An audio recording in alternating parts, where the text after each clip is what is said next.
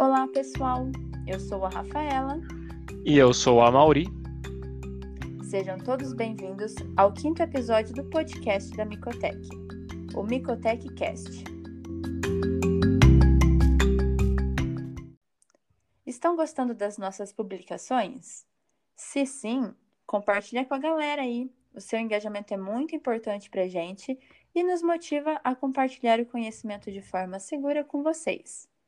Antes disso, se você não quer perder nenhum assunto sobre micologia, entra lá no nosso Instagram, Micotec. Lá já está recheado de conteúdo sobre a micologia médica que você pode aprofundar os seus conhecimentos de forma segura e concreta sobre a micologia. Lembrando do podcast anterior, a partir de hoje nós vamos utilizar uma divisão didática das micoses para falar com vocês sobre elas. Daremos início hoje com as micoses superficiais. É verdade, Rafaela. É um assunto super importante que está presente no nosso dia a dia.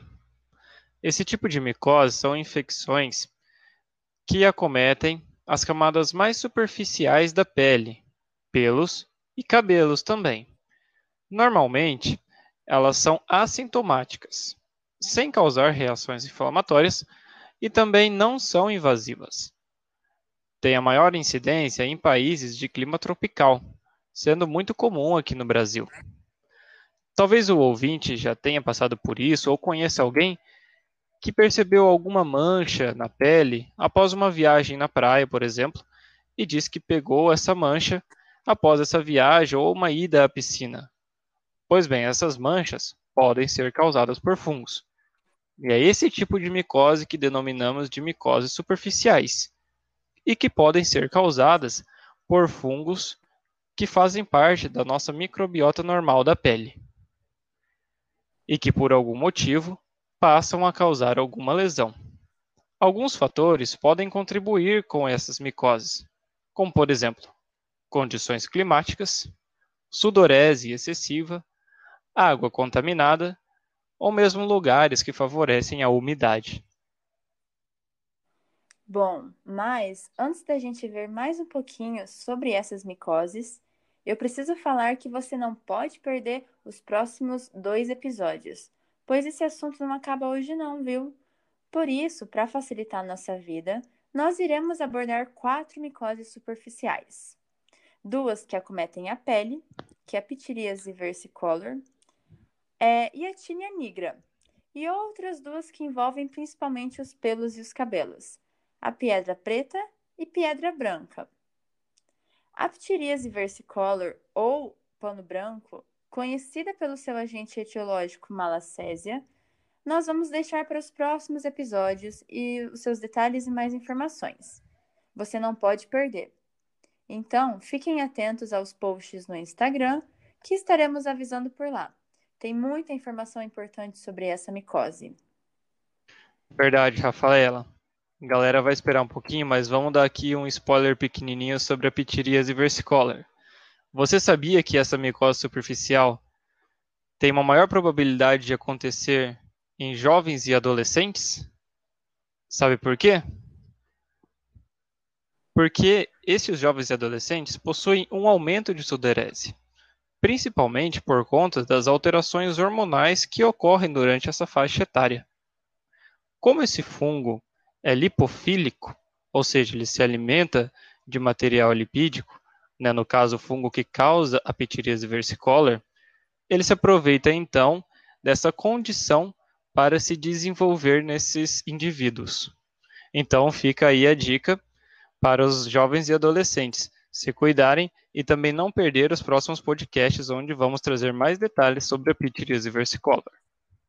Bom, mas vamos voltar aqui para as outras micoses superficiais que vamos tratar hoje, que no caso são a tínia nigra, a piedra branca e a piedra preta. Vamos começar pela tínia nigra. Esta é uma micose crônica, assintomática e que acomete o extrato córneo da pele. Você sabe o que é o extrato córneo? Bom, são as camadas mais superficiais da pele. Sua infecção é caracterizada pela presença de manchas de tonalidade acastanhada ou marrom, com aspecto arredondado, não descamativas, com bordas bastante definidas pela pele sã em seu redor, podendo essas bordas, em algumas ocasiões, apresentarem-se discretamente elevadas.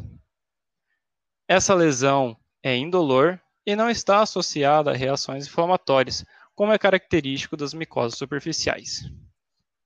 Bom, agora vamos trazer aqui algumas informações laboratoriais sobre a tinea negra. Então, pegue um papel e caneta e anote aí. Primeiro ponto. O seu agente etiológico é denominado de Ortaia Werneck.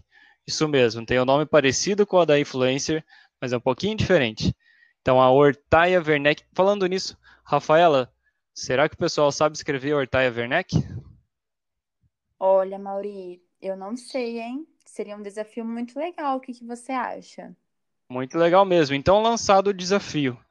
Tá? Vão em nosso post do Instagram referente a este episódio de podcast e comente lá como você acha que escreve Ortaia Werneck. Repetir mais uma vez, Ortaia Werneck. Vai lá no nosso post do Instagram e comenta para a gente ver como que está aí o conhecimento da galera. Enfim, voltando a falar sobre este fungo, a Ortaia werneck pertence a uma classe de fungos polimórficos, que pode se apresentar com várias morfologias. E esse gênero faz parte do grupo de fungos que chamamos de Black Yeast. Mais uma curiosidade ainda sobre a, a Ortaia werneck é que ela é um dos poucos fungos que consegue crescer em altas concentrações de sal. Ela suporta até uma concentração de 30% de cloreto de sódio no meio. Nossa, muito interessante, não é, Rafaela? É mesmo, Mauri. Mas, voltando a falar da tinea nigra, vamos a algumas informações laboratoriais. A coleta do material deve ser feita raspando a borda da lesão. O exame micológico direto mostra hifas curtas septadas demáceas e um crescimento de colônia que parece um fungo filamentoso, mas que tem um micélio baixo e um aspecto úmido, bem comum das Black Yeast.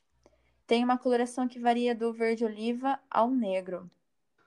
Já no microcultivo, uma técnica que utilizamos para identificar os fungos, as estruturas fúngicas são fusiformes, principalmente pigmentadas de castanho, é daqui que vem o nome demácio, característica que ocorre devido à presença de melanina nestes fungos. Sim, os fungos também têm melanina.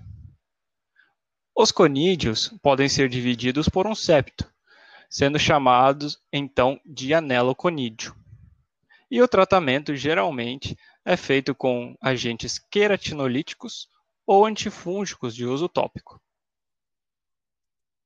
Bom, Agora vamos lá para as pedras. Vocês sabem o que é isso? Bom, as pedras, elas são infecções fúngicas assintomáticas que comprometem a porção extrafolicular dos pelos, sendo também conhecidas como tricomicoses nodulares. Elas também podem acometer cabelos, pelos pubianos, entre outros fios. Daqui a pouco nós vamos ver, dependendo do agente, nós podemos achar em fios distribuídos pelo corpo todo ou mais restrito aos fios de cabelo. Existem dois tipos de pedras: a pedra branca e a pedra preta. Nós vamos fazer aqui algumas comparações entre elas para facilitar a abordagem. Então, vai seguindo aí. A pedra branca tem como um agente etiológico uma levedura do gênero Tricosporum, que faz parte da nossa microbiota também, igual a malacésia, lembra? Então, como essa levedura pode estar em vários sítios, nós podemos encontrar nódulos em vários locais, especialmente em pelos pubianos, mas também podem ser encontrados em cabelos e pelos axilares. Já a pedra preta é causada por um fungo chamado de Piedraia ortai e costumeiramente acomete cabelo, bigode e barba. Aqui no Brasil, existem vários relatos de casos em populações indígenas. Lembrando que a consistência do nódulo nos pelos acometidos pela pedra branca é mais mole, mais fácil remoção do que a pedra preta. Não confunda com lêndia, porque a lêndia ela é um parasita. Ah, e o seu tratamento é a remoção dos pelos ou os cabelos acometidos. É importante saber disso e que é o suficiente para solucionar o problema. Bom, pessoal, neste episódio trouxemos aqui então uma introdução às micoses superficiais e aguardamos vocês nos próximos episódios para falarmos mais sobre pitiríase versicolor. Ah, não esqueça do nosso desafio. Como se escreve Ortaia Werneck? Vai no nosso post do Instagram e tente responder lá. Tchau, pessoal. Tchau, pessoal. Até a próxima.